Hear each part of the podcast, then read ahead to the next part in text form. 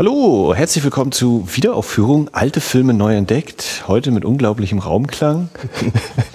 äh, mit mir, dem Max. Und dem Christian, hallo. Und äh, Christian ist jetzt endlich aus der großen, weiten Welt zurückgekehrt, aus dem riesigen Berlin. Ich bin aus Dublin zurück. Und äh, wenn sich zwei Männer wiedersehen nach so langer Zeit, dann erzählen sie sich erstmal, was so alles passiert ist. Ja, das stimmt, Max. Du hast, äh, du hast glaube ich, auch in der Sendung angedeutet, dass du ja vielleicht auch die Gelegenheit hattest, in Dublin Filme zu gucken. Ja, also wir haben uns jetzt quasi tatsächlich eine Weile nicht gesehen, auch wenn das mit den Veröffentlichungen noch halbwegs geklappt hat, weil wir minimal vorproduziert hatten. Äh, ja, mal gucken, was jetzt hier so. Genau. Heute sind wir mal richtig äh, anders unterwegs, weil wir jetzt gar keinen Film gucken und dann aufnehmen, sondern wir haben jetzt irgendwie schon ein paar Filme mal gesehen. Mal gucken, welch, über welche wir uns jetzt austauschen. Ja, es ist natürlich, ist, habt ihr auch schon im Folgentitel erkannt, geht es jetzt vor allem darum, äh, nochmal den äh, Epilog zur Berlinale der Retrospektive abzuschließen. Das heißt, da gibt's dann einfach nochmal einen Überblick, äh, was habe ich dort noch gesehen. Das Schöne ist ja, dass ich auf der Berlinale schon das eine oder andere mal auf der großen Leinwand gesehen habe, was ich dachte, ich dann mit dir äh, per DVD dann nochmal auf dem kleinen Bildschirm zu gucken. Und so wie es aussieht, gucken wir das hier in Rostock auch nochmal auf der großen Leinwand und in der passenden Begleit äh, Atmosphäre. Aber da kommen wir später vielleicht nochmal zu. Ähm, vielleicht lassen wir mal kurz, äh, also wir sind jetzt gerade hier im, im Livo und ja, Film läuft, Tempel des Todes. Und äh, wir haben sozusagen ein bisschen Zeit uns genommen, aber das wird sicherlich eine etwas kürzere Ausgabe, als ihr das mittlerweile von uns gewohnt seid. Ähm, ja, Max, vielleicht wirklich nochmal kurz. Äh, hattest du Gelegenheit, mal in Irland ins Kino zu gehen? Ja, und da war das Dublin, das Audi Dublin International Film Festival und ich habe natürlich zwei Filme gesehen, aber die gehörten beide nicht zum Festival, sondern war ein ganz reguläres Kinoprogramm. Ich war einmal im Irish Film Institute, die auch zu der Europa Cinema äh, Abteilung gehören, so wie wir hier im Livo. Und da habe ich geguckt Spotlight.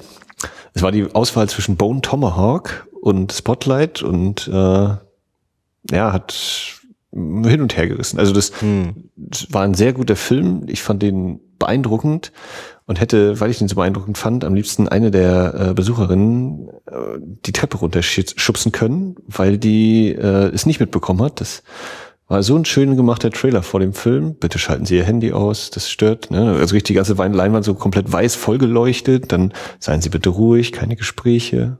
Und nach fünf Minuten hat sie angefangen. Und die saß irgendwie gefühlt ganz hinten in der Ecke des Saals, während wir recht zentral saßen.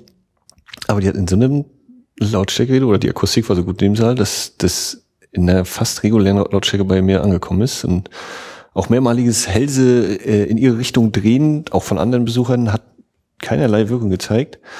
Und ich war halt hinterhergessen zwischen Aufstehen und Hingehen und ihr das sagen und ich will jetzt aber auch diesen Film mitkriegen. Und dem, ich weiß, du Spotlight sehen können. Mm -mm, äh, es ist ein also Spotlight geht da um äh, den Boston Globe, äh, die halt äh, recherchieren und rausfinden, die Kirche hat äh, ziemlich viele ziemlich viel Kindesmissbrauch gemacht und systematisch das betrieben und äh, es ist auf der wahren Geschichte. Der, die, dieser Artikel, der dann veröffentlicht worden ist, hat den Pulitzerpreis gewonnen und äh, Dementsprechend ist es kein Actionfilm, wo es Autoverfolgungsjagden gibt oder Sachen, die Luft fliegen, sondern wo die Action äh, daraus besteht, dass es Dialoge gibt. Und der Film besteht sozusagen aus gefühlt 80 Prozent Dialog und äh, ja, wenn man dann da sitzt äh, in der Originalversion und man hat erstmal so eine Viertelstunde, wo man erstmal reinkommen muss und mehr die Aktion durch, durch die Bilder halt äh, versteht, als die, die Aussagen. Und dann hast du jemanden, der da und es gab irgendeinen Moment im Film, also gefühlt nach 80 Minuten, da war ich dann einmal komplett raus und habe mich richtig geärgert, weil ich so dachte, jetzt wird's gerade nochmal spannend. Auch der Film macht vielleicht nochmal so einen kleinen, weil er nicht ganz so dieser typische Dreiakter ist, äh, zieht dann einfach noch so, so ein bisschen weiter, wie er möchte. Und dann war ich dann komplett raus einmal. Ich habe mich so geärgert. Ah, aber also ja, Spotlight, guckt ihn euch im Kino an und nicht da, wo man gestört wird. Mhm. Und das Schöne an dem, äh, an dem äh, IFI, dem Irish Film Institute, ist eben auch auch freie Platzwahl und vor allem äh, No Late Admission. Das heißt, wenn du fünf Minuten zu spät kommst, dann kann es sein, dass der Kollege an der Tür sagt, ja, nee, Film läuft, bleib draußen. Auch die hatten kein Popcorn. Die hatten eine, eine Bar, hatten die, im, also Bar mit Restaurant hatten die im Foyer. Ja, das war Spotlight. Und dann habe ich noch äh, im Savoy, das war an der Hauptstraße Dublins, äh, großes Ding. Und dann habe ich extra geguckt, welcher Film läuft im Kino 1 und welcher war es? Natürlich Deadpool. und ähm, auch die haben freie Platzwahl. Aber was ich noch viel beeindruckender war, fand, war, äh, das Ticket kostete 12 Euro und die Dame an der Kasse fragte dann, möchtest du auch den Meal Deal machen? Da habe ich sie angeguckt, möchte ich das machen? dann sagt sie, ja, für 50 Cent kriegst du halt äh, so einen mittelgroßen Popcorn-Eimer und 0,4 Liter Getränk. Ja, komm, gib her. Nehmen wir mit, wenn wir schon mal hier sind. Und äh, ja, dann wir waren irgendwie eine Stunde vorher mal die Karten geholt, dann wir wieder, dann war eine ziemliche Schlange und ich habe mich auch erst in diese Schlange gestellt für diesen Meal und dann mitbekommen, wie einer aus dem Saal kam, an der Seite an der kompletten Schlange vorbeiging. Es war wie, wie am Flughafen, ne? Also mit äh, abgetrennt und so. Und er ging dann irgendwie dahin, zeigte seinen Zettel und bekam gleich das Essen und sagte, okay, hast zehn Minuten umsonst hier gestanden. Naja, egal. Und habe das dann auch gemacht und dann in den Saal rein. Das war der größte Saal, das war Saal 1. Äh, auch freie Platzwahl. Und ja, war, lass es halb voll. Nee, nicht, ich glaube nicht mal ganz halb voll, aber es hätte ich auch nicht erwartet. Es war mm, Mittwoch, ich glaube Mittwochabend waren wir drin, ja. Aber es war äh, so, wie ich mir den Film erwartet hatte, eine locker flockige Atmosphäre, es wurde gut mitgegangen. Äh, hast du ihn gesehen? Nein, ja, okay. Ich, äh, mein, mein Satz zu dem Film ist, es ist der erste Superheld, den ich wirklich ernst nehmen kann, glaube ich, auch wenn das Drehbuch ganz schön knarzt und knackt. Ähm, aber man kann sich da gut hinsetzen und seinen Spaß haben und dann rausgehen und über die ganzen popkulturellen Anspielungen von Matrix bis Herr der Ringe äh, sehr gut lachen. Und ich habe mit Sicherheit auch längst nicht alle mitgekriegt, weil ich auch nicht alle Comics kenne und so. Aber ja, doch, da kann man unterhaltsam Abend mit haben. Naja, ich habe für mich mittlerweile beschlossen, das Marvel Cinematic Universe, das zieht einfach so an mir vorbei. Nee, nee, das ist äh, ein Film, aus den, von, der auf Marvel Comics basiert, aber zu ja. Fox What? gehört. Ja, und okay. Marvel Studios ist ja Disney und deswegen sind das zwei verschiedene. Ich klammere dann einfach alle Comicfilme der äh, letzten fünf und der nächsten fünf Jahre einfach mal mit ein. Das gucke ich mir irgendwie in 20 Jahren retrospektiv an. Zurzeit ist das wirklich irritierend für mich, weil ich denke so, pff, was ist da los? Wen interessiert das? Aber ich freue mich total, dass Leute äh, ganz aufgeregt sind, dass jetzt auch für Erwachsene äh, mit zynischem Bedarf Comicverfilmungen gemacht werden. Also, ja, er ist halt, er ist halt wirklich härter, also der ist R-Rating. Ne? Ja. Jetzt, jetzt sterben die Bösen auch mal und, und fallen nicht oder sind nicht plötzlich aus dem Bild und weg und wir wissen nicht, wir nehmen dann an, sie sind nicht mehr äh, aufnahmefähig. Das ist halt sein, sein in Anführungszeichen Pluspunkt. Also das, in der Hinsicht ist es in dieser Welt tatsächlich realistischer, also glaubwürdiger. Ja, das war quasi Dublin und dann haben wir noch äh, HMV äh, geplündert in Dublin und Belfast und äh, ja, haben uns nochmal für zu Hause nochmal ordentlich eingedeckt und auch für den Podcast habe ich da zwei Sachen. Ähm, Sage ich dir jetzt hier on air live. Dann hörst du zum ersten Mal einmal Theater of Blood mit Vincent mhm. Price. Schon mal davon gehört? Mhm. Ja, okay. Glaub, Schon gesehen? Auch, ja. Okay, ich nicht. Also nicht gesehen, aber. Mhm. Und dann habe ich mir das Regiedebüt von Elio Petri geholt, L'Assassino. Ähm, Elio ja. Petri, der Ermittlungen gegen einen über jeden Verdacht ah, ja, erhabenen Bürger. Schön. Meine Güte. Ja. Schwarz-Weiß, aber auch wieder mit Mastroianni. Von wann? Das in 60, 61. Ah, ja. Passt also vielleicht sogar noch so halbwegs in unser Programm damit rein. Ach, ja, das. Äh da sind wir ja gar nicht so dogmatisch. Ähm, also das sind wahrscheinlich zwei Filme, die wir irgendwann in absehbarer Zeit gucken werden. Ja, bei Leo Petri finde ich das auch äh, ein bisschen neugierig.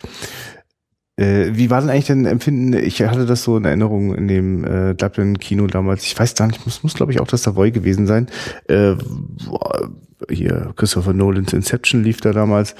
Ähm, die, ich empfand das also als sehr angenehm, also eine sehr, sehr spürbare Publikumsatmosphäre. Also da war ganz schön Gaudi los. So. Äh, war, war das da auch? Oder? Ja, wie gesagt, also dem Film entsprechend, das da war, ja. also da hat es mich nicht gestellt, wenn einer geredet hat oder ein bisschen lauter ja. war oder mal gemacht hat oder gelacht hat. Das war für mich das da ja auch die vierte Wand ständig durchbrochen wird, ja da ist eine Reaktion, muss ja, da sein. Also natürlich ist auch bei Spotlight irgendwie eine Reaktion da, aber da ist es eben so, da quatsche ich nicht den halben Film, dann ja, geh in Café oder was weiß ich.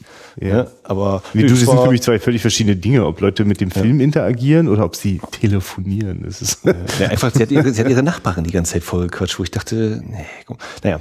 Äh, nee, aber es war locker, äh, entspanntes. Äh, ich könnte jetzt nicht sagen, ob es ob es ein Unterschied ist zum, nee. zu unserem in Deutschland, weil ich jetzt in den Film, glaube ich, auch nicht so unbedingt. Die Leute haben zum Beispiel applaudiert zum Schluss. Okay, nee, das war Na, also, also, ich war wirklich so, es war sehr intensive. Bei Deadpool bekommst du ja zum Schluss noch gesagt, dass du deinen Müll mitnehmen sollst. Äh, hat sich aber keiner dran gehalten. Aha. Oder fast keiner. ja. Ja, vielleicht, vielleicht ist das ja auch eine sehr, sehr ehrliche Form von, von, von Hollywood, äh, gerade äh, Superhelden zu inszenieren, die mir dann am Ende auch noch sagen, dass ich Müll mitnehmen muss. Ist, ja, mal gucken. Äh, ich, ich habe halt das Gefühl, ähm, dass es so wahnsinnig viel Interessantes in der Gegenwart gibt ähm, das, ich, ich, ich, wünsche mir eigentlich gerade den, den äh, quasi den Marvel-Film oder den Superhelden-Film, äh, der das ganz kompromisslos annimmt. Also so wie ich das bei Watchmen empfunden habe. Ne? Und nie wieder seitdem, äh, also eigentlich war Watchmen so äh, äh, einer der ersten seit langer Zeit, das ist ja auch schon ein paar Jahre jetzt wieder her, äh, an, an, an großen Comic-Verfilmungen, wo ich dachte, wow, und das hat mich angezogen. Und dann war es das aber auch. So wie, wie so ein kurzer Urknall und weder Zack Snyder noch irgendjemand anders ach, konnte daran irgendwie anknüpfen. Ich überlege gerade, ob das DC war. Ich glaube, ne? Watchmen ist ein DC. Ja, ja, das ist hier Frank Miller ist, glaube ich. Naja, und sonst ja. halt Sin City. Das sind so die beiden. Ich, warte ganz kurz, ich glaube, es ist nicht Frank Miller, ne? Watch, Watchmen? Watchmen ist. Okay. Ach, ja, ich nee, nee, nicht, ja, ja, genau. Lassen wir das mal, ja. Alan Moore. Hm? Ich behaupte, Alan Moore hat damit zu tun. Genau, aber ja, nee, also für mich sind, glaube ich, als Comic-Dinger, die, der Sin City war halt so, aber das war mehr so die Phase, ah ja, cool, Gewalt, ja, da bin ich dabei. Also auch in dem Alter. genau, noch gerade, ich glaube, das war gerade so die 17, 18 Jahre Grenze. Hm. Und, und der Watchman hat auch irgendwie Eindruck hinterlassen, auch wenn es da durchaus natürlich gemischte Kritiken gibt, so von wegen. Ja, ja, aber. Der polarisiert auf jeden Fall, gar keine äh, Ja, aber sonst ist bei mir Comic auch so, hm. Also, pff ja, ich, ich, ich suche immer wieder mal äh, so äh, einen Anknüpfungspunkt, aber also ich habe halt gemerkt, als dann die große äh, äh, Internet-Filmblase äh, äh sich mit Deadpool auseinandergesetzt hat, war es so. Mhm.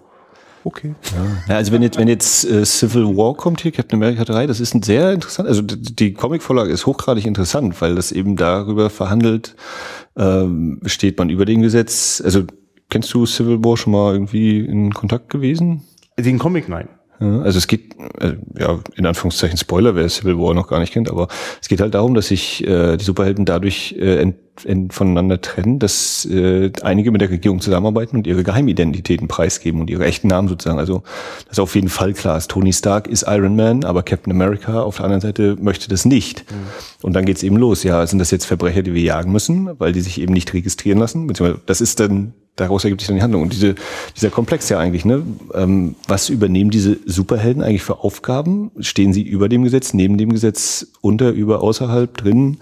Äh, welche Rechte haben sie, haben sie nicht? Äh, ich habe jetzt den äh, Man of Steel nicht gesehen, aber da war ja wohl auch irgendwie, am Ende wird die ganze Stadt zu Schutt und Asche gelegt.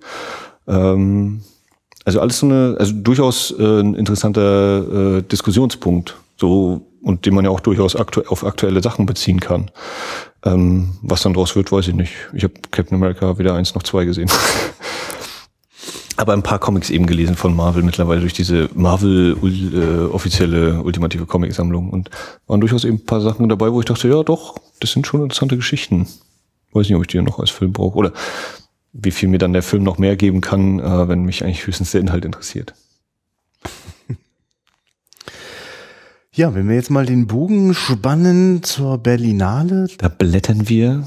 Da blättern wir. Wie blättern wir denn da? Vom Comic zum Buch. Ah, ich verstehe. Okay, ja, das. Äh und, und da ist ein neues Buch, knackt das noch so ein bisschen nebenbei. Äh. Genau, Max blättert in äh, dem Buch, das zur Retrospektive erschienen ist, zur Deutschland 66 filmische Perspektiven in Ost und West Retro. Und Vielleicht aber auch nochmal ein kleiner Programmhinweis nochmal vorweg. Der äh, Christian Steiner vom Second Unit Film Podcast und der Jan Peschel, Jan Peschel, danke, von der Cine Couch, die haben gemeinsam eine Berlinale Spezialfolge aufgenommen, die sich doch auch wirklich mal um das Drumherum äh, also die, die sich dem drumherum so ein bisschen annimmt. Und äh, ich finde, das ist eigentlich äh, ganz, ganz hörenswert geworden. Und ähm, weil wie, wenn ich jetzt hier gleich von der Retrospektive erzähle, dann ist das auch wirklich der einzige Aspekt der Berlinale, den ich bewusst wahrgenommen habe. Also zum Rest kann ich gar nichts sagen. Ich habe zwar auch noch ein, äh, ein, zwei Filme auch außerhalb der Retrospektive geschaut, aber hier in, in, in, in dieser Folge soll es wirklich jetzt nur um die Sachen gehen. Und äh, ja, das, das sozusagen das, das, das Festival drumherum äh, finde ich auch sehr besprechenswert, aber das klammern wir heute einfach auch mal mit aus. Und äh, ich würde dann einfach auch mal direkt den Sprung machen zu ähm, dem einzigen Verbotsfilm, den ich im, am zweiten äh, Berlinale Wochenende äh, geschaut habe, aus dem, aus dem DEFA-Programm, äh, wo die 1965 äh, diesen Riesenschlag an Film weggehauen haben.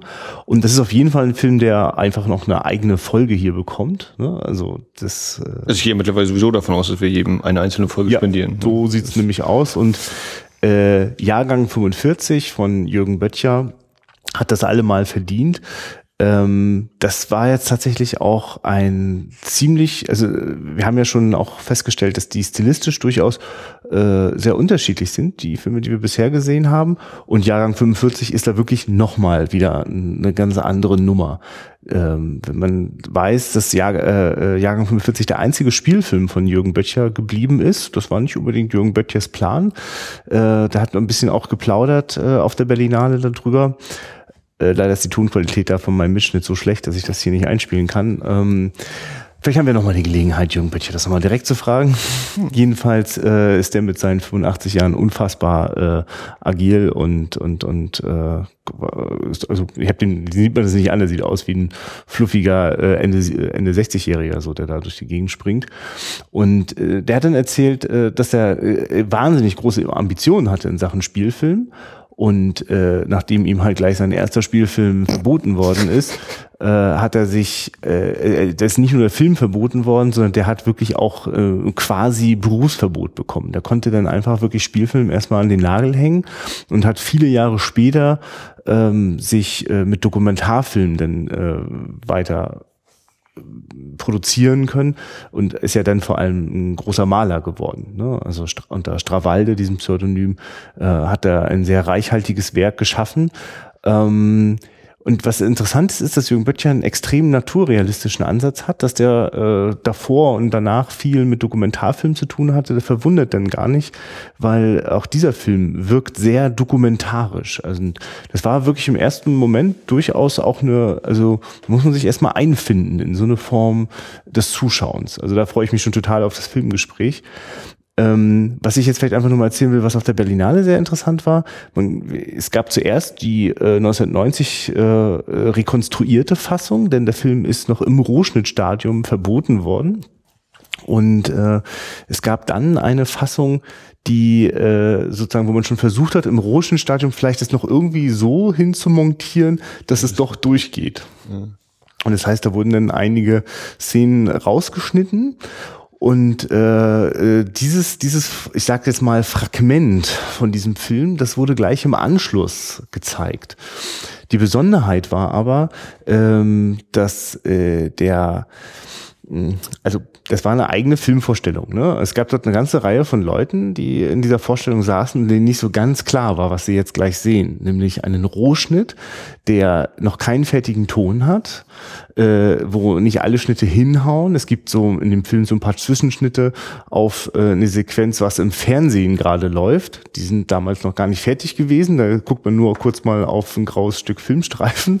Und ähm, äh, die, der Ton hat teilweise erhebliche Löcher. Das heißt, es gibt äh, phasenweise Szenen, in denen gesprochen wird, aber ich nichts hören kann. Mhm. also da war extreme Irritation im Saal. Und dazu kam, dass Jürgen Böttcher, da war gar nicht geplant, dass der da ist, der ist aber da gewesen.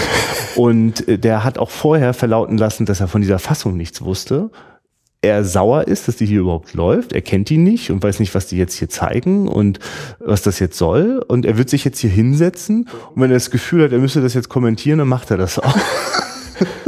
Also, äh, da muss ich ja ganz klar sagen, ja. was Besseres kannst du doch nicht haben. Nee, das war also, also das war wirklich, also das gab es wirklich nur einmal, so in dieser Konstellation, dass der Regisseur da so sitzt, so ein bisschen so, okay, was zeigt ihr hier? Ich, so richtig erklärt habt ihr mir das vorher nicht? Also es, es war eine Doppelveranstaltung. Erst wurde die, die Fassung gezeigt, also die, der Film, so wie er jetzt verfügbar ist, und danach gab es diese Zensurfassung. Genau, und es waren aber zwei getrennte und, äh, Vorstellungen, für die man getrennt sich ein Ticket besorgt hat.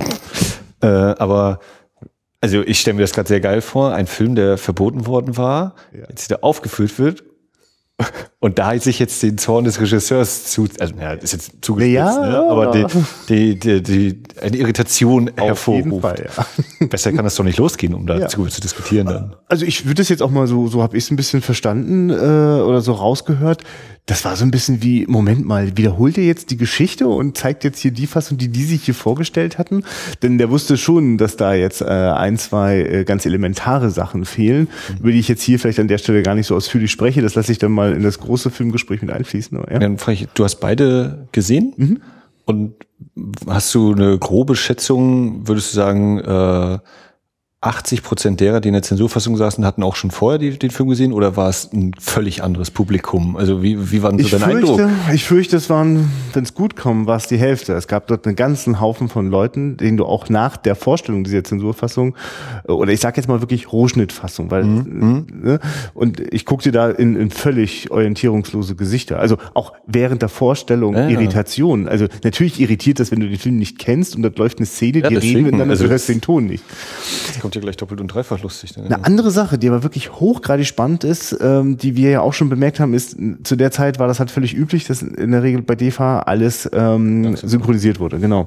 Und äh, die Fassung, die wir gesehen haben, war zu im Großen und Ganzen noch nicht synchronisiert. Das heißt, wenn Ton da war, war das der Originalton von den Szenen. Die haben dann durchaus den Ton mitgenommen das akustische Begleitprogramm, das da noch äh, zu hören ist, macht sofort klar, warum nachsynchronisiert worden ist. Da rattert die Kamera, da rauscht und knirscht und knackt das. Da merkst du, wie äh, die Ton, äh, die Mikrofone einfach gar nicht hinterher kamen. So, ne? Also äh, manchmal ist da noch was nicht ganz richtig zu verstehen. Dann merkst du, ja, jetzt wurde der Ton gerade hingeschwenkt. Das ist quasi eigentlich äh, äh nur als Orientierung mitgenommen worden, mhm. sorgt aber dafür, dass diese, diese Rekonstruktion hat nämlich das Problem, Problem von 1990, dass bis auf den Hauptdarsteller äh, sich die Schauspieler nicht mehr selber synchronisieren konnten. Es war einfach so ja. da, zu dem Zeitpunkt damals 1990, 1990 nicht möglich. Und äh, ich habe dann quasi also den Film mit den ganzen Synchronstimmen gehört und dann plötzlich siehst du den Film, den gleichen nochmal mit, mit Abstrichen und kriegst aber dann nochmal die echten Stimmen. Und überhaupt, dadurch, dass der Film so, so dokumentarisch beobachtend ist, denkt man, ah, dem hätte ich echt gewünscht, dass der 20 Jahre später diesen Film gemacht mhm. hätte, also, oder die technischen Möglichkeiten Möglichkeiten einfach schon gehabt hätte, weil das wäre nochmal noch, noch ein Stück mehr Authentizität gewesen. Ne? Ja. Also insofern war das, also ich persönlich hatte eine große Freude an dieser Fassung, aber um, ums Verrecken hätte ich natürlich nicht nur eben diese sehen wollen, ne? Oder schon gar nicht damit als erstes mal diesen Film sehen. Ähm, ja, ja, genau. Also äh, ich, ich hoffe wirklich, dass wir, wir vielleicht nochmal die Gelegenheit haben, Jürgen Böttcher dazu nochmal die eine oder andere Frage zu stellen. Ähm, und ihn damit nicht zu vergrämen. nee, ja, nee, also ja, also äh, ja, was wollte ich sagen? Ähm, genau, weil es sieht einfach so, also es besteht einfach die Chance, dass äh, wenn hier im April im Livo die äh, äh, einige von diesen Verbotsfilmen gezeigt werden, dass auch angefragt ist, dass äh, Regisseure oder Darsteller kommen und mal sehen, vielleicht klappt es ja bei Jahrgang 45. Ähm, so, damit war an diesem Wochenende auch meine, äh, äh mein, mein DEFA-Programm dann durch. und äh, es war jetzt erst Kontakt mit äh, dem neuen deutschen Kino war angesagt. Also insofern hatte ich natürlich schon äh, das Wochenende davor, habe ich auch in der ersten Folge der äh, Retro-Sonderausgabe schon drüber erzählt, äh, zum Beispiel der junge Törles von Schlöndorf gesehen. Ähm, aber was mir halt wirklich noch völlig unbekannt war, äh, waren eben solche Sachen wie äh, Der sanfte Lauf von Haro Senft oder zum Beispiel auch die Debütfilme von äh, Ulrich Schamoni. Das waren alles so Sachen, wo ich dachte, okay, also wo ich weiß, die haben ein paar Jahre später, haben die mit äh, das äh, Oberhausener Manifest mit unterzeichnet. Ähm, eine ganze Reihe von wo, äh, äh, Leuten haben dort quasi also man konnte einfach jetzt mal gucken, wo begann so die Geschichte des neuen deutschen Films. Also noch bevor vielleicht so der ganz riesengroße Festivalerfolg kam, wobei der kam ja tatsächlich relativ schnell für einige von den Teilen. Ähm, und jetzt kommt, äh, war das erste, was ich gesehen habe, der, der sanfte Lauf. Und da ist ja auch bemerkenswert, äh, die Hauptrolle spielt Bruno Ganz. Und das ist halt im Jahre 66 äh, noch ein verdammt junger Kerl. Ähm, und da kann ich jetzt eigentlich, äh, also da würde mich auch das Filmgespräch äh, sehr interessieren. Ich kann jetzt einfach an der Stelle mal sagen, das war für mich eine der größten Herausforderungen beim Schauen und tendenziell eher eine Enttäuschung. Ähm, ich, ich kann das gar nicht, also diese Filme strahlen total aus, äh, äh, in was für einer Situation die gemacht worden sind. Die Situation heißt, junge Menschen äh, ertragen das nicht mehr, wie ihre Eltern einfach verdrängen, was äh, im Zweiten Weltkrieg passiert ist und welche Konsequenzen das hatte, sind alle besoffen von, vom, vom, vom Wirtschaftswunder und alle sind satt und sauber und äh, wollen hier sich, weiß ich nicht, wollen sich auch nicht mehr weiter verändern und wollen nicht auch nochmal was nachfragen und nochmal zurückschauen und nochmal gucken, äh, wie, wie sich hier gerade die Dinge entwickeln. Ähm, und äh, daraus entstehen ziemlich verzweifelte Filme. Und der sanfte Lauf ist so ein verzweifelter Film, der eigentlich beschreibt, da bewegt sich nichts mehr. Alle wollen sich möglichst wenig bewegen und das ist zwar alles furchtbar und zum Kotzen und eigentlich kann man hier nicht überleben. Und die ganze Zeit wartest du darauf, dass äh, Bruno Ganz eigentlich einen Amoklauf startet. Darauf wartest du die ganze Zeit. Ne? Und äh, ist wirklich, wirklich eine, eine, eine hochintensive Stimmung, aber kaum, kaum zu ertragen, so, ne, weil sozusagen alles ist dröge und deprimierend. Also es war, war also du, also du meinst dieses, äh, wenn ein Film mir zeigen will, dass das Leben langweilig ist, sollte er nicht selbst langweilig sein, ne? So gibt's so irgendwie so. Ja, na, ich, mein, ich, ich verstehe wirklich die, die Haltung heraus, dass der es gemacht ist und es gibt so ein, zwei Szenen, die sind wirklich wunderbar, in denen also äh, vom, vom Plot ist es so, dass ähm, Bruno Ganz äh, ist äh, ein Leit, äh, so ein leitender Angestellter in, in, in, in einem Lager, so, also eher jetzt vielleicht kein so ein angesehener Beruf. Und da gerät dann ein junges Mädel, deren Eltern halt so richtig dick in der Wirtschaft unterwegs sind. Und äh, diese Berührung, äh, diese, diese zwei Welten, die sich da so treffen, äh, da die Widersprüche, das, das wird schon schön herausgearbeitet, aber ja. Na, mal gucken. Vielleicht. Ja, also nee, äh, genau, ich, ich, es würde jetzt ein bisschen zu weit führen. Man müsste jetzt schon sehr genau nochmal aufs letzte Drittel gucken und das äh, werde ich jetzt hier an der Stelle mal noch ersparen. Ähm, aber dennoch mindestens bemerkenswert, äh, allein schon wegen äh, so einer frühen Rolle von Bruno Ganz, äh, der halt auch ein ganz anderes, also ich weiß auch gar nicht, Bruno Ganz verbinde ich so stark mit äh, Der Himmel über Berlin. Ich habe ich habe gar keine richtige Bandbreite vor Augen. Hier stimmt natürlich auch noch den Adolf Hitler in der Untergang, der Untergang aber äh, das ist auf jeden Fall nochmal ein, äh, ein, ein, ein Typ sozusagen so in den in den jungen äh, als als 20-Jähriger so. Das ist nochmal ein anderer Schnack. Ähm, so, jetzt müssen wir mal kurz mal schauen. Was habe ich noch gesehen? Äh, ja, echte, krasse Überraschung. Also gerade weil dieses Gefühl von, oh, kann man mit dieser, dieser Schwere und dieser, dieser, dieser, dieser Last, ne, die bleierne Zeit, äh, wie kann man damit noch irgendwie anders umgehen? Und ausgerechnet Willy Tremper hat echt äh, die Antwort geliefert. Ich weiß nicht, erinnerst, der ist der Drehbuchautor gewesen von Die Halbstarken. Mhm und hat auch ein, zwei Filme gemacht, äh, wo ich auf jeden Fall nochmal nachschauen muss. Das klingt hochspannend.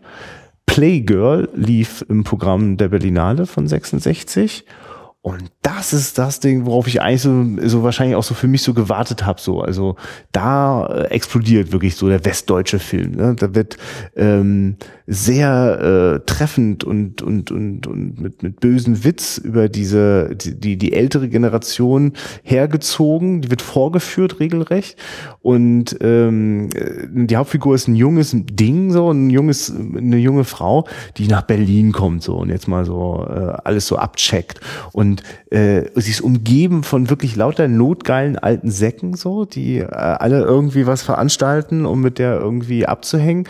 Und sie hat die aber extrem gut im Griff.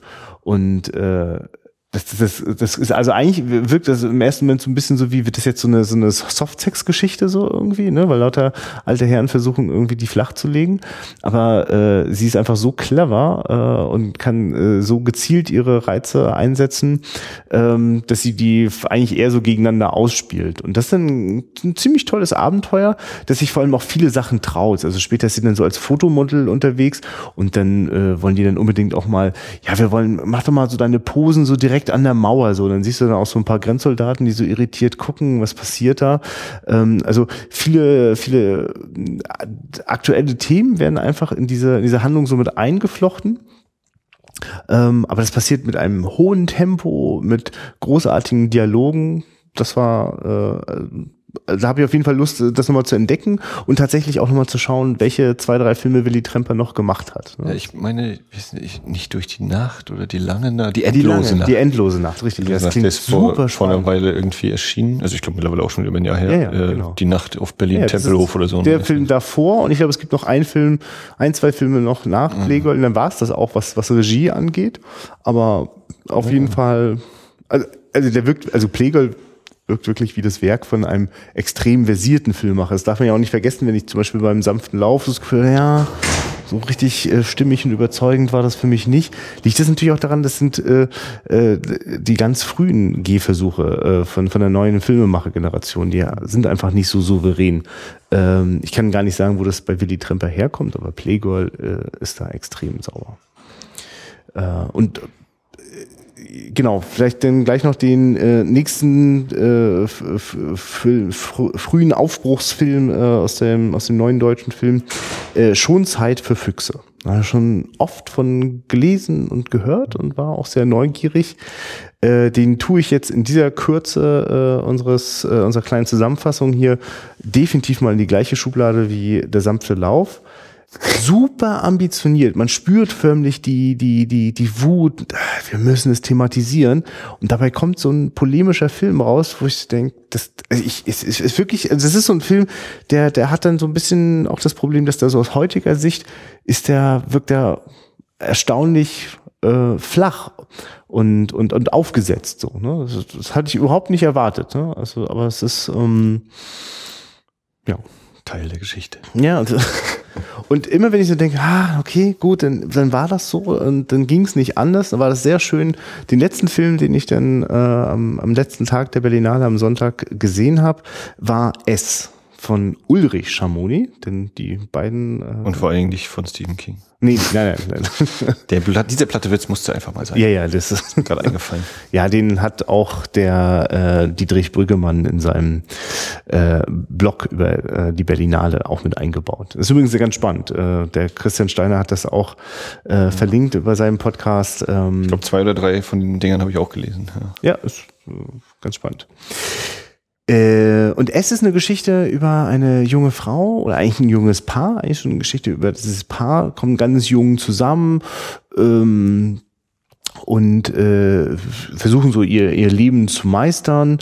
Ähm, das äh, ist einfach so, dass die sie wird schwanger und verrät es ihrem Mann nicht und der Mann macht immer so Sprüche mit, ja und ach, Kinder kriegen, das können wir immer noch mal gucken und so. Also gibt extrem viel Verantwortung da an die Frau ab und die Frau hat dann riesen Angst und gerät dann äh, in, äh, in den 60er Jahren halt in wahnsinnige Schwierigkeiten, weil sie versucht, äh, dieses Kind äh, abtreiben zu lassen. Und das ist quasi ohne weiteres überhaupt gar nicht möglich, weil es ist so nicht vorgesehen. Es gibt dafür äh, keinen, keinen, keinen offiziellen Weg und äh, das Ganze ist könnte quasi jetzt ein, ein, ein sehr tragisches Drama sein, dass es im Kern auch ist, was, was diesen Aspekt angeht, äh, wie die Selbstverwirklichung äh, äh von, von Frauen in den 60ern noch erhebliche Hürden hatte. Ähm, das Ganze wird aber wahnsinnig äh, äh, äh, flott erzählt, äh, hat Dialoge, die, also wo ich gar nicht weiß, wie die das erreicht haben. Es wirkt äh, eher aus, aus Improvisationen geborene, sehr natürliche äh, äh, äh, Dialoge. Und äh, das ist tatsächlich auch extrem sehenswert und ist bei mir sofort auch auf die Liste gelandet mit, den müssen wir mal zusammen schauen. Ähm, also insofern war das für mich jetzt die Begegnung mit dem neuen deutschen Film eine, eine sehr durchwachsene Mischung. Mhm. Mit echten Highlights und äh, einigen Filmen, wo ich merke, ah okay, die sind so als filmgeschichtliche Note ganz wichtig. Ähm, können aber so heute nicht, zumindest mich nicht mehr so richtig überzeugen. Ich möchte an der Stelle einfügen, ähm, das sind ja nur Filme, die sind restauriert worden, in äh, digitaler Form aufgeführt worden. Äh, und wer jetzt denkt, naja, ne, das ist ja kein, kein großes Ding halt, also da wird man halt mal ein bisschen Arbeit reinstecken und dann hat man die Filme halt wieder da. Äh, die, das Label Subkultur Entertainment, äh, die diese hervorragende Edition Deutsche Vita-Reihe machen, aus der wir Mädchen mit Gewalt schon geguckt hatten und den Fluchtweg St. Pauli. Die äh, berichten gerade in Anführungszeichen live, also so dezent zeitversetzt äh, davon, wie so eine EDV, Edition Deutsche Vita-Ausgabe entstehen kann, am Beispiel von Jet Generation mit äh, Roger Fritz in der Hauptrolle mir fällt nicht ein, von wem der Film ist. Ich meine, ich würde jetzt fast auch sagen Wildtremper, aber das ist Quatsch, glaube ich. Ähm, auf jeden Fall Jet Generation und äh, wo sie sich eben dem Roger ausgetauscht haben und sich auf die Materialsuche begeben haben und dann das äh, Archiv ausfindig gemacht haben und die Tür geöffnet haben und festgestellt haben, es gab mal einen Rohrbruch, einen Wasserrohrbruch und äh, ja, dann ist da Wasser hingelaufen in diese ganzen Filmrollen. Sie haben die Originalnegative, sie haben den die, die Tonquelle aller Tonquellen, sie haben alles und das ist teilweise zerfressen. Das sieht aus wie äh, ja wie man das kennt, wenn man so eine Messi-Bilder sieht. Ne? Also ja, wenn sich halt keiner drum kümmert. Wenn ein Wasserrohrbruch ist und man Film dann nicht trocknet, dann Schimmel auf, auf äh, und sonstigen Quatsch. Und das kann man entweder, wenn ihr über Facebook auf die Subkulturseite geht und euch den Weg bahnt zum Dirty Pictures äh, Label Forum, da hat Subkultur ein Label Forum und da kann man das äh, sehr ausführlich nachlesen, ist bebildert und äh, da, da rollen sich einem die, die Zehennägel hoch. Und ich bin echt gespannt, ob am Ende was rauskommt und wenn was rauskommt, was denn dann hinten rauskommt. Und also wer meint, das ist halt einfach, nee, äh, da muss man schon hoffen, dass das ordentlich, jemand ordentlich einlagert. Es gibt, äh, ich glaube, Warner hat oder wird irgendwie jetzt demnächst seinen äh, 35 Millimeter Bestand in Deutschland auflösen. Ähm, da mag man nur schimpfen oder das nicht gutheißen, aber ich kann es natürlich aus einer gewissen Perspektive kann ich auch nachvollziehen. Warum soll man sich tausend Poster aufheben oder eben die Filme? Ne? Die sind nun mal eigentlich dafür gedacht, dass die mal gezeigt werden und gibt es vielleicht noch andere Vertriebswege. So, und ähm, ja, ich wollte eigentlich nur darauf hinweisen, äh, da werden wir wahrscheinlich auch irgendwann nochmal einen Blick drauf werfen. Und ich kann es nur jedem empfehlen, der sich halt so ein bisschen dafür interessiert. Äh, das ist quasi Archäologie äh, gemischt mit Filmenthusiasmus, gemischt mit äh, Mundschutz ist Pflicht und Handschuhe tragen. Und ja, wenn, wenn das nichts wird, dann ist dieser Film wohl verloren, äh, außer es gibt noch irgendwie einen Sendeband vom ZDF oder so. Und da kann man sich die Qualität ja dann ausrechnen. Also das die die äh, ähm, die sozusagen die die die hürdenreiche Geschichte der äh, oder die Herausforderung äh, die Geschichte der Herausforderung diese Filme überhaupt noch zu zeigen äh, ist auch immer wieder sichtbar geworden auch bei den Vorführungen auf der Berlinale. Übrigens ähm, das Forum in dem man das gucken kann finde ich ja mit Dirty Pictures ja selten so passend äh, benannt äh, war wahrscheinlich gar nicht der Hintergedanke. Hat mich aber übrigens voll geärgert um diese tollen Bilder zu sehen muss man sich da anmelden ne? Ja, stimmt. Das muss man wissen bevor irgendjemand jetzt frustriert okay stimmt darüber denke ich gar nicht nach, weil ich da immer. Ja, ja, aber es lohnt sich tatsächlich. Ich habe mir auch. Äh, aber über die Subkultur Facebook-Seite kann man zumindest, glaube ich, mindestens ein Bild sehen ja, als Vorschaubild. Ja, ja. Und wer, da, wer da Lust auf mehr hat, wer da. ja. ist, ist, ist, also in dem Forum tummeln sich auch genug äh, Filmenthusiasten, die von Italo-Western bis äh, spanische Horrorschinken der 60er und über Hammer, Amicus und äh, alles, was es gibt. Also wirklich die, die Nischen, äh, Sucher, Finder, Kenner sind da versammelt. Genau, und auch andere Labels haben da schöne Geschichten, äh, zum Beispiel die Forgotten Films Entertainment Leute, wie die versucht haben, da an de, noch die passenden Filmkopien zu kommen. Es war übrigens so, dass auf der Berlinale äh, äh, schon recht viele digitale äh, Kopien gelaufen sind, äh, der Film aus den 60ern. Ähm, das liegt auch daran, dass eben solche Sachen wie der junge Törles von Schlöndorf ist mit hohem Aufwand in 4K restauriert und so weiter. Ich merke übrigens, dass ich langsam äh, keinen Bock mehr habe auf digitale Kopien, die wirklich wirklich wunderbar aufwendig äh, äh, restauriert worden sind. Und dann fangen die da an, weil sie es können, äh, die Kontraste nachzuziehen und da den, den diesen tollen Film mhm. oft einen Look zu verpassen, den sie so nicht haben. Also wenn ich, wenn es irgendwann anfängt, dass so weiß ausgebrannte Stellen irgendwann auftauchen, weiß ich, okay, jetzt konnte sich einfach jemand nicht zusammenreißen so und noch dem Film noch so ein bisschen Pep nachgeben so. Mhm. Das ist manchmal ein bisschen schade. Ähm, deswegen habe ich mich sehr gefreut, dass es doch noch erstaunlich viele 35 Meter Kopien zu sehen gab. Ähm, weiß ich gar nicht, ob ich das zum Beispiel erzählt hatte. Äh, beim ersten Wochenende habe ich ja zum Beispiel den DEFA-Verbotsfilm äh, Carla gesehen und den gab es dann in CinemaScope 35 Millimeter. Das war dann schon nochmal ein echtes Vergnügen, obwohl äh, man eben auch gemerkt hat, äh, die Leute dort im Cinemax, die hatten das schon mal besser drauf, die 35 Meter Sachen vorzuführen. Im Zeughauskino in Berlin äh, ist denen das am überzeugendsten gelungen. Ähm, also das kommt natürlich auch noch so hinzu, dass es natürlich verhältnismäßig anspruchsvoller ist, die 35 Meter Kopien, gerade wenn es die alten Dinger sind, ordentlich fortzuführen. Ähm, da musste dann äh, immer noch viel nachgeregelt werden, wo ich so dachte, ah, schade, das oder der Bildstand war nicht ganz sauber. Das, das sind natürlich immer noch mal so Herausforderungen. Gerade wenn man so im Wechsel, also erst die digitale Vorführung ja. und dann die 35 mm hat, wird einem natürlich auch bewusst, ähm, äh, also da bin ich persönlich jetzt auch gar nicht nostalgisch, ich habe überhaupt nichts dagegen, gegen toll restaurierte Sachen. Ähm, aber ja, meistens, meistens kommt es mit einem relativ hohen Preis so. Und mhm. äh, ja, bin ich, bin ich gespannt, wie sich das noch entwickelt. Also wer Bock hat auf 35 Millimeter im Süden Deutschlands, in Nürnberg oder Nürnberg führt, das ist ja irgendwie so ein zusammengewachsenes Ding, äh, da ist, oh Gott, also Terza Visione ist da, mhm. italienisches Genre-Filmfestival. Da wird alles von 35 Millimeter gezeigt. Ähm, Kino, ne? Kino. Ist das jetzt Anfang April nachher? Ich habe den Termin nicht ganz genau im Kopf, deswegen bin ich komme ich gerade dezent ins Schwimmen, aber es ist jetzt entweder im März noch oder dann im April. Und wer da teilnehmen möchte, der sollte sich da zumindest mal schlau machen, ob er nicht schon bestellt oder reserviert, weil das wohl in Richtung ausverkauft immer ziemlich gut geht. Weil das natürlich auch nicht der aller, aller, allergrößte Saal ist. Äh, wie 70 Plätze oder so. Aber, äh, und ja. genau, also es ist schon eine gewisse, da hast du. Genau, ja, also Anfang April, ab dem 1. April. Das ist kein, das ist kein, kein Scherz, genau. oh, wir haben heute aber auch Karneval. Ja. Ja, genau. Äh, es gibt auch, gibt jetzt, ich habe gerade heute gesehen, das Plakat ist jetzt wohl fertig und es gibt auch, wird auch T-Shirts geben über in Memoria die Italo Cinema oder so, wie heißt die? Naja, genau. Also Terza Vision in Nürnberg, äh, dann läuft, glaube ich, gerade in Köln das psychotronische, besonders wertlos Festival des deutschen Films. Ja, und wenn ihr wissen wollt, wo noch 35 mm gespielt wird, dann fragt uns ruhig, dann können wir so mal in Ruhe nachgucken. Und sonst, aber genau, zum Beispiel ist Dirty Pictures auch dafür eine ziemlich gute Anlaufstelle, um äh, in solche Kreise dort ein, äh, Einlass zu finden. Also von Gelsenkirchen, Hamburg, Nürnberg, wie gesagt, und sonstige Orte, wo sowas immer noch passiert und gepflegt und gehegt wird. Genau, und das sind ja vor allem jetzt auch gerade schöne Beispiele für den eher abseitigen Film gewesen. Und da gibt's ja durchaus noch eine ganze deutsche Filmgeschichte, die sich nicht an so einer äh, doch ja eher sauberen, äh, äh, auch etwas betucht bedachten äh, Retro wie auf der Berlinale zeigt, sondern die halt eher so ein bisschen so noch immer irgendwie so unterm Ladentisch oder oder unter, unter dem Bann der schlechten Kritiken äh, so ein bisschen abseits läuft. Der Dominik Graf hat jetzt ja gerade einen Film präsentiert auf der Berlinale, eine Dokumentation. Die heißt Verfluchte Liebe deutscher Film.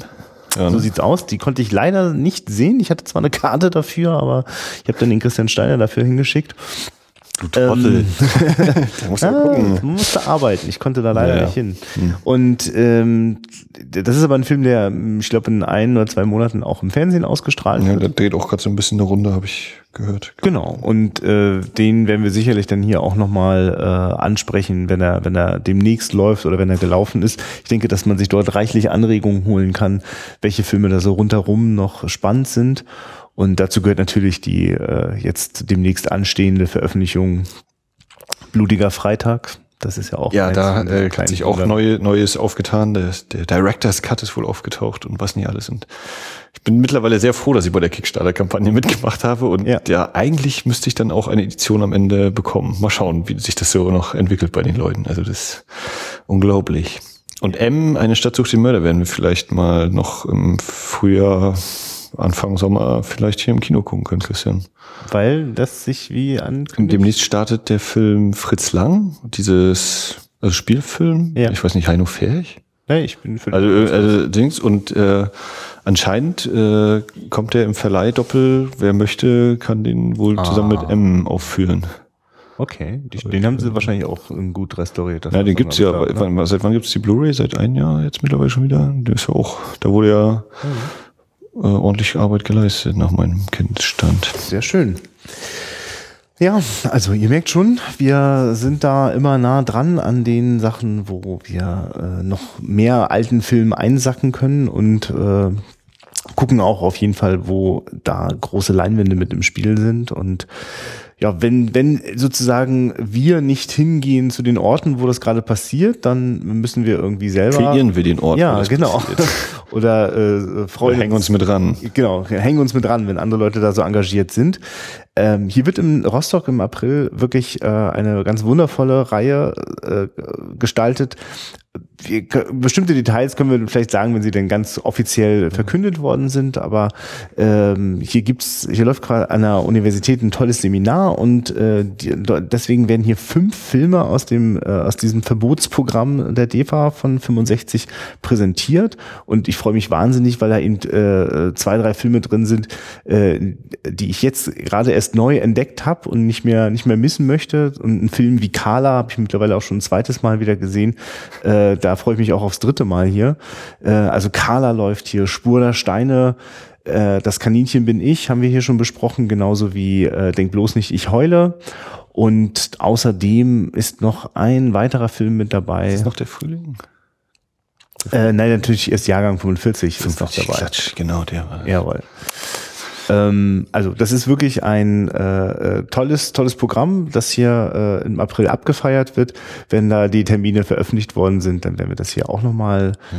Bescheid sagen. Und ihr könnt auch davon ausgehen, dass wenn das so klappt, wie das geplant ist und hier Beteiligte der Filme auch tatsächlich in Rostock vor Ort sind, dann werden wir da mit unserem Mikrofon und Audiorekorder ganz nah dran sein und euch das hier auch in den Podcast reinbringen. Sonst gibt's im MDR auch die Möglichkeit, die machen weiter mit ihrer Reihe 70 Jahre DEFA. Jetzt direkt am Montag um 23.50 Uhr oder so kommt Carla. Am Montag, der 7. März ist das dann. Und jetzt direkt schon wieder veraltet diese Folge damit. Ja. äh, und da kommen vor allem diese Woche anscheinend auch mehrere Interviews und Doku-Sachen, hatte ich gelesen. So eine, habe jetzt auch die Termine nicht genau im Kopf, könnt ihr alles nachgucken, mdr.de.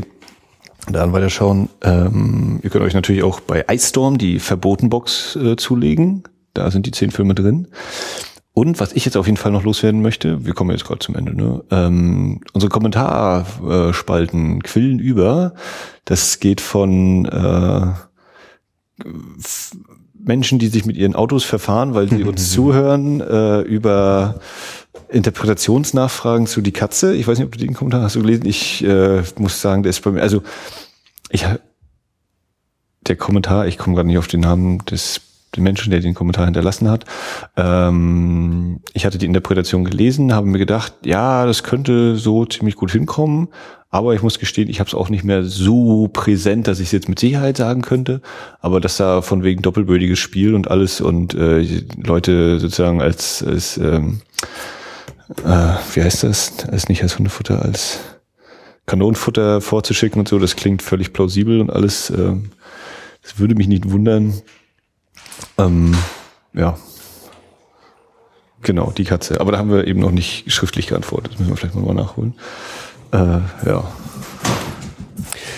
Vor allem äh, könnt ihr, wir freuen uns einfach, dass ihr so fleißig kommentiert und könnt euch sicher sein, wir lesen alle Kommentare und meistens braucht es einen kleinen Moment, bis wir vielleicht auch darauf antworten können. Ähm, aber mich begeistert das auch sehr, wenn ich auch merke, dass eben fleißig im Archiv nachgehört wird. Ähm, und wenn es dann soweit kommt, dass eben über Sachen gesprochen wird, die wir gesagt haben und ich dann schon belege, ja, wirklich war denn das nochmal so? ähm, da merke ich, ach schön, äh, da teilen wir quasi so diesen, also ja, diesen, diesen, diesen kleinen Hörschatz äh, mit, mit immer mehr Leuten da draußen. Das macht große Freude. Jo. Gut dann, wir hören uns dann auch nächste Woche wieder. Wir können, glaube ich, jetzt, wenn ich so drüber nachdenke, so ganz sicher bin ich mir nicht, über welchen Film wir sprechen. Das werden wir oh, noch ein bisschen ausklabüstern müssen. ähm, ihr könnt euch sicher sein, dass äh, spätestens äh, äh in der übernächsten Woche es auch wieder einen DEFA-Verbotsfilm gibt. Ähm, wobei ich, ja, ich, ja, so ganz genau, wir müssen mal gucken. Wir, wir takten uns jetzt so nach unseren kleinen Festivalausflügen wieder so ein bisschen ein. Mhm. Ähm, und auf jeden Fall auch nächsten Sonntag die nächste Ausgabe hier. Ja, in diesem Sinne, äh, besucht uns bei Facebook, guckt auf Twitter vorbei, auf unserer Homepage äh, und guckt Filme, habt Spaß dabei. Auf Wiederhören. Ciao.